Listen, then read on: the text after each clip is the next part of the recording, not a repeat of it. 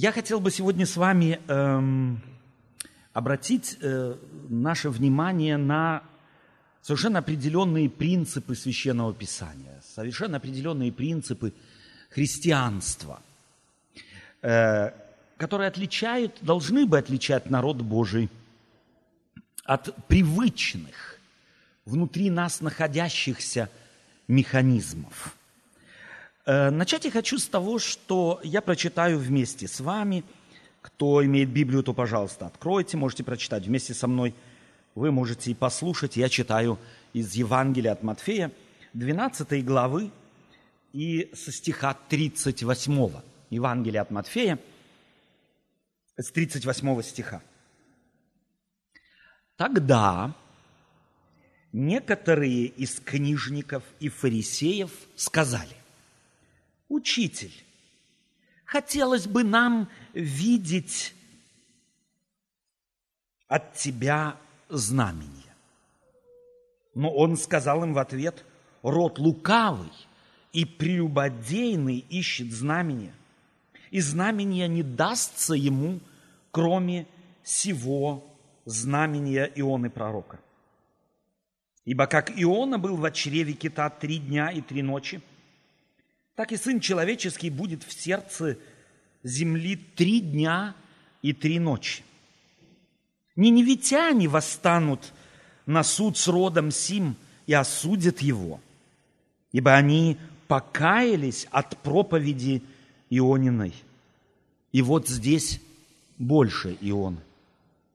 Царица Южная восстанет на суд с родом Сим и осудит его, ибо она приходила от пределов земли послушать мудрости Соломоновой.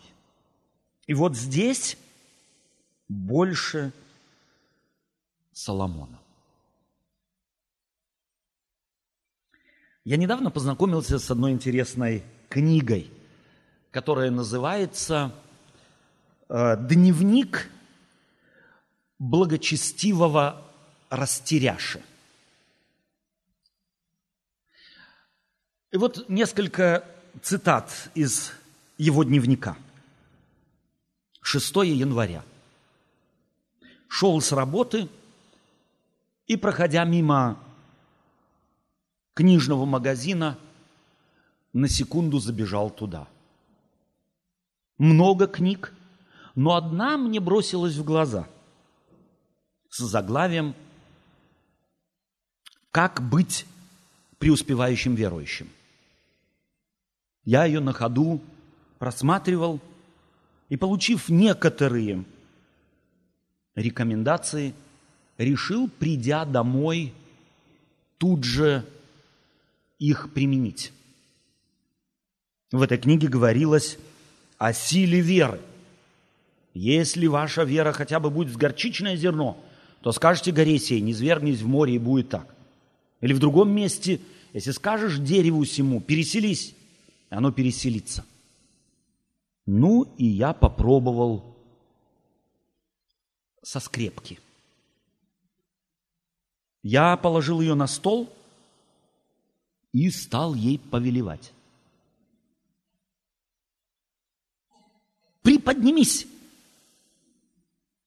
Но ничего не происходило. Я подходил к скрепке с разных сторон и внушительно говорил ей, я повелеваю тебе силой моей веры переселись хотя бы на один сантиметр. Но она не двигалась с места. В этот момент зашел мой сын и говорит, ты что так орешь? А я сказал, что я тренирую голос. Он на меня посмотрел недоверчивыми глазами и вышел. 11 января. Воскресенье. Я встал раньше всех. И шепчу этой скрепки. Ну, хоть на сантиметр. Поднимись. Но чего я не делал, скрепка так и не двигалась с места. Рассерженный я вышел из моего кабинета, но наткнулся на всю семью, которая за дверью слушала, что я там делаю. А теперь вопрос к вам. Кто из вас уже не пытался так или иначе проверить силу своей веры?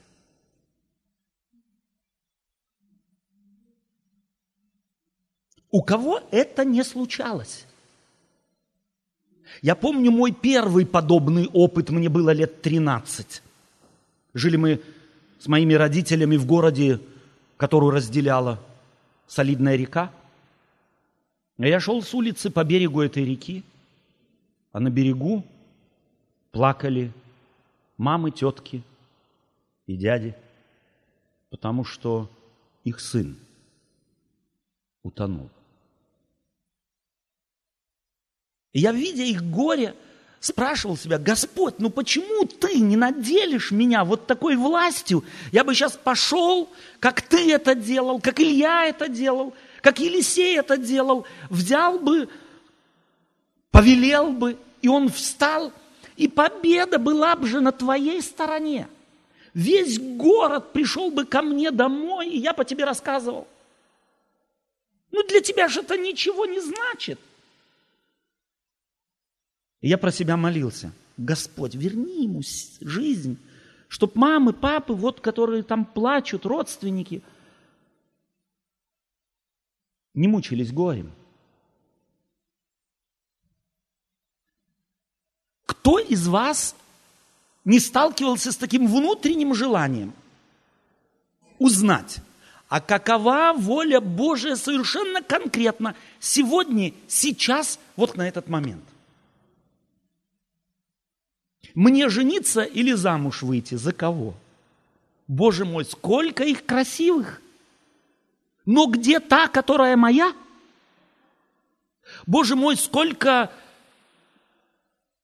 можно было бы выбрать. Но всех не возьмешь, нужно одну. А как узнать, которая? Профессию. Приобрести профессию молодым людям. Какая, Боже, моя? Которая могла бы, могла бы и радость доставлять, и мне, и потом семье моей. И я не мучился бы, и деньги мог бы зарабатывать. Какая? Какая профессия, которую ты для меня предусмотрел? Не гадали ни раз, не молились? Господь, а куда мне переехать? В Европе. Границы открытые. Это в совке невозможно было. Это там ты должен был сидеть привязанный. Если маму с папой приговорили в каком-нибудь какой-нибудь округ не оставлять, то... А здесь, пожалуйста, все границы открыты. Погружай в свой прицеп все твои пожитки, езжай. Бельгия, Голландия, Испания, Португалия, Франция, Италия, Нидерланды, Дания, Норвегия, Финляндия. Боже, где мне жить? Где ты хотел бы, чтобы я жил? Окей, прибыл я в Германию. А в какой город поселиться? Дай же знак. Тебе же это ничего не стоит.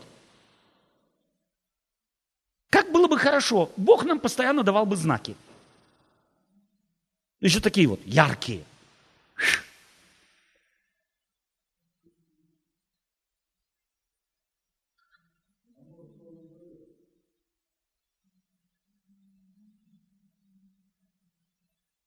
Тогда некоторые из книжников и фарисеев сказали, «Учитель, хотелось бы нам видеть от тебя знамение». Кто сказал, что они злобно чего-то от него требовали, как в некоторых комментариях стоит? Злые капканы ему хотели поставить. Кто сказал? Может быть, это были искренние люди – и хотели от этого, назвавшего себя Мессией, иметь доказательство того, что он на самом деле Мессия. Что в этом плохо? Плохого? Ну, нормальное же явление. А Господь, Господь как разъяренный на них, род лукавый и прелюбодейный, ищет знамение. Род лукавый, род хитрый – сказали бы мы в современном языке, и прелюбодейный, Род непостоянный. Прелюбодейство здесь не в смысле нарушения седьмой заповеди имеется в виду, а в том смысле, что они променяют Бога на любого другого, который может творить чудеса. Этот не творит чудес, ну и пусть будет где есть. Достаточно где-то чудо случится, и понеслись все на чудо. А я спрашиваю вас, не имеют ли у нас чудеса приоритет во всех наших переживаниях? Вот здесь, когда мы рассказываем, выходим, иногда рассказываем наши переживания, что мы... Я как-то спросил одну сестру, у тебя нет ничего рассказать? Да, у меня ничего особого не случилось. Ничего не могу рассказать. Вот если я еду на автомобиле, а на бензомере уже зашкаливает, и по всем расчетам я могу проехать только 5 километров, а меня пронесло 25. О, это чудо. Об этом надо рассказать. Мы все ждем чуда. Мы все сидим и подглядываем за угол. Появится чудо или не появится? Нам нужно чудо, чтобы поверить в Бога. Что говорит Бог о таких людях? Род лукавый и род прелюбодейный. Иисус Христос здесь берет формулировку, с которой пророки Ветхого Завета постоянно обращались к народу израильскому. Постоянно они их упрекали в прелюбодеянии, духовном, естественно, в том, что они рядом с Богом неба и земли, Яхвы, постоянно косились на других богов – Навалов разных, Астарт. Постоянно они им были нужны. Потому что там-то чудеса происходили. Не так давно по телевизору э, в Германии показывали этого Ури Геллера. Кто-то, может быть, слышал. Который так вот на расстоянии ложки гнет. А потом сказали, сколько миллионов включили телек. И на свой телевизор положили ложку, чтобы она тоже согнулась никто не попадается на эти вещи. Это наше нутро такое. Нам нужно чудо. А Иисус Христос говорит, чудо не дастся ему. Или Фукушима. Ну, Боже, все, все христиане во всем мире молятся, Господи, ну спаси ты этих несчастных японцев. Ну останови эту цепную реакцию там. 35 миллионов в Токио жителей угрожают быть зараженными или, если можно так сказать, да, облученными различными изотопами. Господи, ну что для тебя? Раз и сделал, и остановил, прервал цепную реакцию. Для тебя это ведь ничего не стоит. Но нет чуда. И даже скрепка не парит –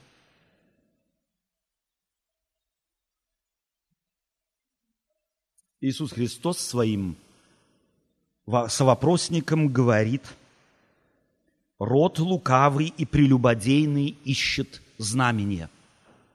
Почему? Потому что тот, кто хочет подменить веру чудом, изменяет вере.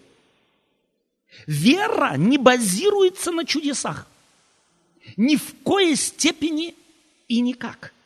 Вера может существовать и без чуда. Вере не нужно чудо, а там, где есть чудо, там уже не нужна вера. Там, где кто-то руководствуется чудом, там вера аннулирована. Там она не нужна. Но представьте себе, Господь постоянно делал бы чудеса. В нашем именно смысле чудес. Постоянно какие-то фокусы. В день несколько раз. Как долго бы нам это помогало, даже тем, которые на фокусы сориентированы. День, два, неделю, месяц, 10 лет, 25. И мы привыкли бы. Славик только что сказала, может быть, он делает чудо. Не может быть. Он сто процентов делает чудеса и делает это каждый день.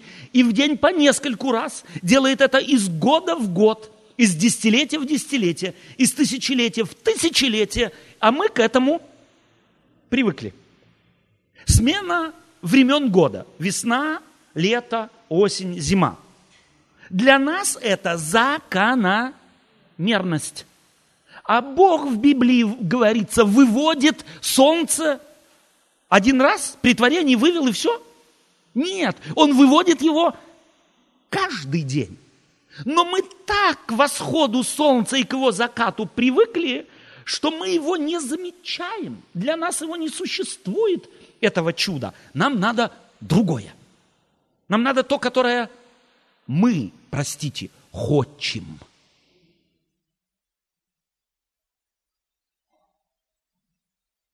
Род лукавый и прелюбодейный ищет знамения и не дастся ему, кроме одного – чуда Ионы пророка. А какие чудеса случились там? Иона был пророком.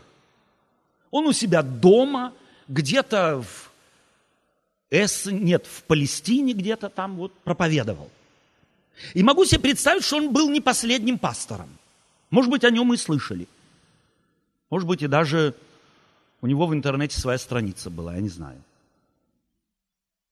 И лучше его, может быть, даже и не было в мире. И Господь именно его теперь хочет использовать и говорит, так, дорогой, иди в Ниневию.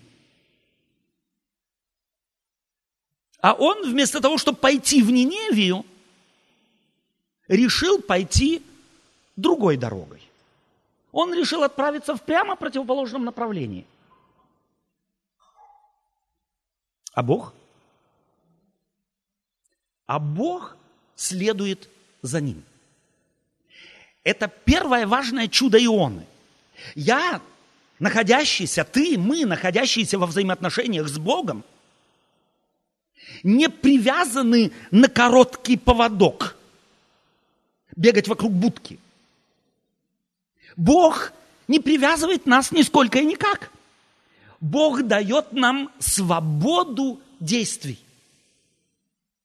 И когда этого Иону на корабле достали в трюме, вытащили наверх и стали его спрашивать, капитан корабля, когда он в бурю попал, стал его спрашивать, ты кто? Он говорит, я пророк, я иудей, я пророк Бога Яхвы.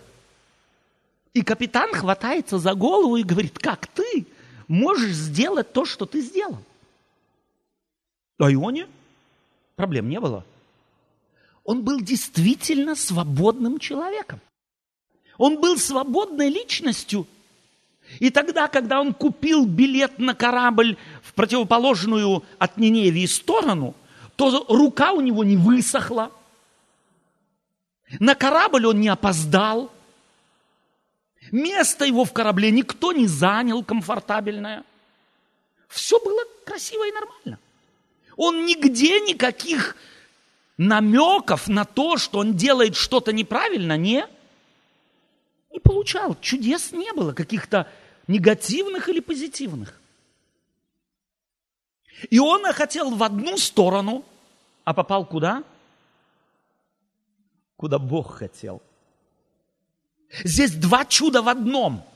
Первое, я или Бог с нами, или мы с Богом, мы и таким образом учение Библии, вера в Бога, это не, не некий, некая позиция, не некий, некий догмат, это взаимоотношения с личностью. А там, где взаимоотношения с личностью здоровые взаимоотношения, там каждый партнер во взаимоотношениях имеет свою определенную свободу действий. Это видно в здоровых семьях. Если партнерство двух мужчины и женщины нормальное, здоровое – то она может пойти из дома, когда хочет, и прийти, когда хочет, и муж ее не заподозрит ни в чем и не будет ревновать. В такой же степени и он. Он может прийти и уйти, когда хочет, сказать или не сказать, успеть, не успеть. Это не разрушит нормальных, здоровых взаимоотношений. А там, где они больны, Там один командует другим. Там один хочет привязать другого. Там поводок, все делается короче, короче, короче, пока кто-то не повиснет на нем. Бог нас не цепляет к поводку. Он с нами строит взаимоотношения. И эти взаимоотношения подразумевают свободу действий. Поэтому первое чудо, которое Бог дает тебе и мне, и каждому из нас, заключается в том, ты свободен действовать. Если ты сын, дитя, дочь Божия, то ты свободен действовать. Понятно, что мой мозг не Божий мозг. И я никогда мою жизнь не могу видеть как бы сверху. Это значит, что руководствуясь моей свободой, волей, выбора, я могу ошибиться. Я могу не ту тропинку выбрать, не того партнера выбрать, может быть. Но Бог никогда не будет против меня. Он будет всегда со мной – и там, где я зашел в моих взглядах, представлениях, хождениях слишком далеко, он, если нужно, может заказать и кита, заглотить меня и принести меня туда, где я должен быть. Я восторгаюсь Богом. Это переживание для Ионы не было таким уж, э, он им не хвалился – Потому что если кто-то в желудок кита попал, вы когда-нибудь животного желудок видели? Моя мама иногда когда-то в детстве курей рубила, а потом разделывала. Я заглядывал в куриный желудок. Я бы туда попасть не хотел. Желудок кита э, это не было, был отель пятизвездочный. Это скорее была выгребная яма. Ему пришлось нести последствия какого-то необдуманного сиюминутного решения сбежать от Бога. Но от Бога не сбежать. Тем паче, если ты дитя его, он постоянно рядом с тобой, как был с Ионой и привел его туда, где Иона быть должен. Мне это первое чудо и он и нравится, о котором и он, и Иисус Христос говорит. Иисус Христос тут же говорит это как Сын Человеческий. Что хотели с Сыном Человеческим сделать? В нем отражается чудо Ионы. Что хотели с Господом сделать? Убить, уничтожить, захоронить, закрыть камнем, который никто никогда не мог бы поднять, и запечатать римской печатью навсегда. Получилось да нет, как с Ионой не получилось, так и с Христом не получилось. Потому что у людей свои планы, а у Бога свои. И Он вторгается в наши планы. И если ты дитя Божие, если ты не забываешь о том, что ты им принят, ты же крестился или нет? Ты же отдал добровольно твою судьбу в его руки – то тогда будь спокоен. Живи спокойно. Женись как раз на том, кто тебе нравится. Проверь свои чувства и женись, выйди замуж. Выбери ту профессию, которая как раз тебе в данный момент нравится. Выбери ее. Но от души. Прими решение. Сделай. Пусть твое сердце будет в этом твоем выборе а не просто так от нечего делать. Будь человеком живущим, направление ищущим, цель преследующим. Знаете, мне кажется, что многие люди, уже родившись, как только начинают сами себя осознавать так в возрасте 3, 4, 5 лет, уже чувствуют себя пенсионерами. Все мы почему-то с детства мечтаем о пенсии. Вот лечь где-нибудь в тенечке, и так до конца жизни. Я слышал уже, как молодые люди говорят, жизнь построена абсолютно несправедливо. Когда ты уже ничего не можешь, 60, 70, 80 лет, у тебя и деньги, и дом, и автомобиль кабриоли. А вот когда тебе это надо в 17-18 лет, у тебя ничего нету, Вот все было бы наоборот. Это все было бы чудно. Знаете, что, о чем это говорит? О синдроме пенсионера. Мы бы как можно раньше хотели бы на пенсию, чтоб лапки опустив и жить за счет перечислений на наш счет. Не напрягаться. Можно было бы и так много на счет перечислять, чтоб мне и в магазин не ходить, и в очереди не стоять. В лучшем случае вот так вот просто все домой валилось бы. Как в той сказке. Жареные голуби. Это было бы лучше всего – этот синдром лени живет в нас. И он живет и в вере, в веру нашу переселяется. И вот этот поиск чуда, это как, это, собственно говоря, суть синдрома пенсионера в вере. Боже, пожалуйста, направляй меня чудесами, чтобы я мозги себе не напрягал. Но для чего они даны, эти мозги? Он ведь большое чудо нам дал, это серое вещество в голову, чтобы мы его напрягали, а не расслаблялись. Чтобы мы его применяли, а не просто так шапку носили. Чудо Ионы мне нравится.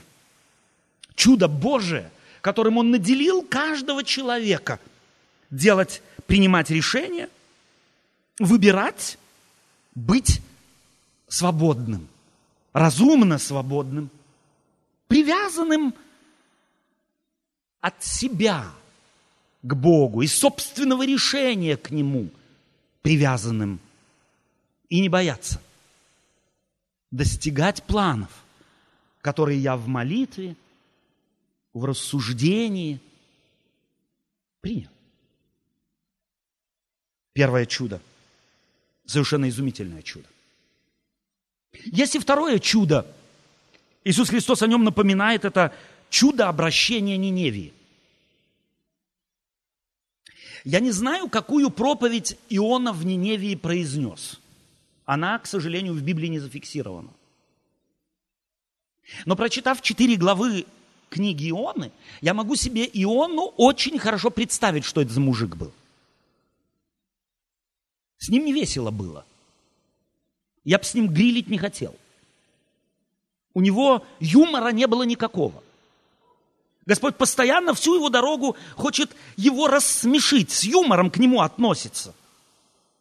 Буря, кит, потом какой-то какой лопух вдруг вырос, потом червяк к лопуху. Бог постоянно вокруг него чудеса творил, а он видел их? М-м. Он был слеп. У него не было юмора. Этот человек был абсолютно серьезный. Знаете, что серьезность иногда тоже на самом деле является страшной помехой в жизни. Немного юмора – это всегда хорошо – Попробуйте не быть действительно серьезными к жизни. Попробуйте немного с юмором относиться к серьезности жизни. И вы обнаружите, что там и здесь начинают открываться двери, которых мы не видели.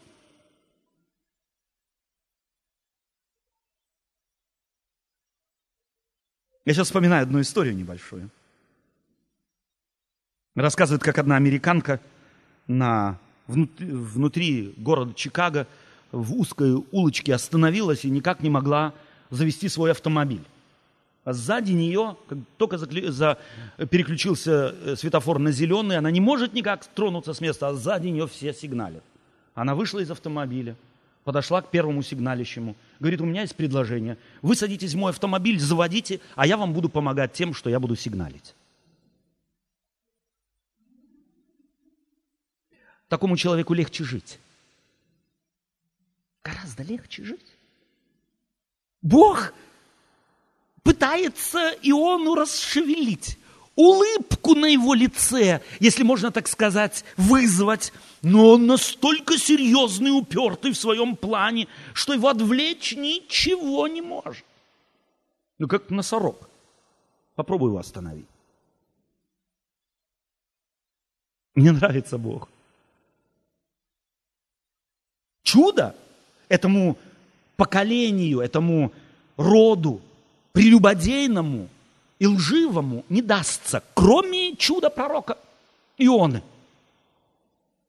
Еще раз, я не знаю, какую проповедь он там произнес, этот упертый Иона. Но Ниневия обратилась. И она обратилась не благодаря его проповеди, а вопреки ее. Потому что Иона явно говорил такую проповедь, чтобы их всех испепелить. И после того, как он ее произнес, аминь сказал, как приговор, пошел на гору, сел и ждал, пока все выполнится. И был очень разочарован, что цунами не появилось. Был очень разочарован, что их атомные электростанции не полетели в воздух. Ниневитяне обратились не благодаря проповеди Ионы, а вопреки ее. Церковь Божия в мире растет не благодаря тому, что мы такие все хорошие, а вопреки всему. Если нас в кучу собрать бы, вот всех, и на один месяц поселить бы на необитаемом острове в отпуск. Я не знаю, как скоро мы запросили бы вертолетов, чтобы по одному нас с этого острова забрали. Там можно было бы проверить степень нашего христианства. Но вопреки всему Господь свою церковь увеличивает. Я этому чуду удивляюсь. Ниневия обратилась вопреки всему, вопреки всем прогнозам. Потому что если бы вы там слушали эту проповедь Иона или я, или кто-то, мы сказали, слушай, а чего он хочет? Он их спасти хочет? Не, не, не. Он их хочет просто проклять и испепелить. Но они обратились. И это другое чудо. Второе чудо пророка Иона. Чудо того, что в мире Бог может обращать людей, несмотря на то, что его дети на земле маленькие монстры, в то время, когда Господь хотел бы ожидать, что они были бы маленькими Иисусами. И третье чудо. Третье чудо – это любовь Божия. Потому что и первое, и второе возможно только потому, что там, вокруг Ионы, обнаружилась любовь Господа. Если бы он Иону не любил, если бы он Ниневию не любил,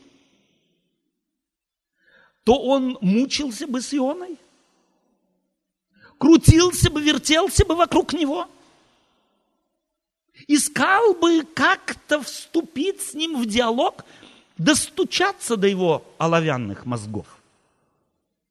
Но ему это удалось, вопреки всему. Потому что Бог любит. Бог любит Ниневию точно так же, как Иону. И когда Иона в досаде на то, что его завявший этот лопух больше ему тени не дает, начал спорить с Богом – то Бог ему сказал о своей любви. Он просто сделал математическое сравнение. Тебе жалко этот лопух. Должно ли бы мне не сжалиться над городом в столько-то сот тысяч человек и множество скота? Чудное математическое уравнение. С одной стороны лопух сгнивший, а с другой стороны сотни тысяч людей и скот. Мне математика Божья нравится. Он может убеждать. Он может обнаружить человеческую абсурдность, близорукость, отсутствие любви, находчивости и желание напрячь мозги. Род лукавый и прелюбодейный ищет знамение.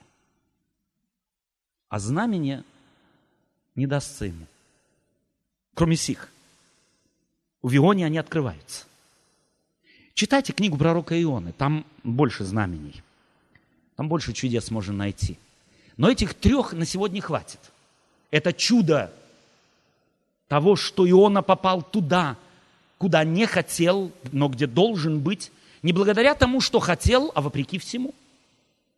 Это чудо того, что благодаря, вопреки его проповеди, которая должна была бы испепелить всех слушающих, ниневитяне обратились.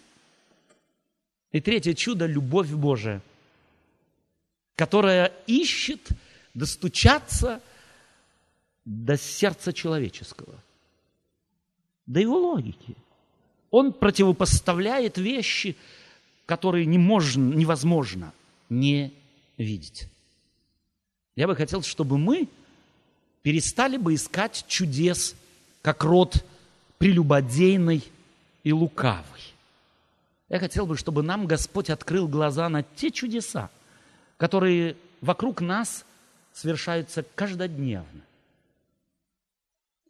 И чтобы мы, замечая их, облагораживались бы, способны были бы открывать их другим.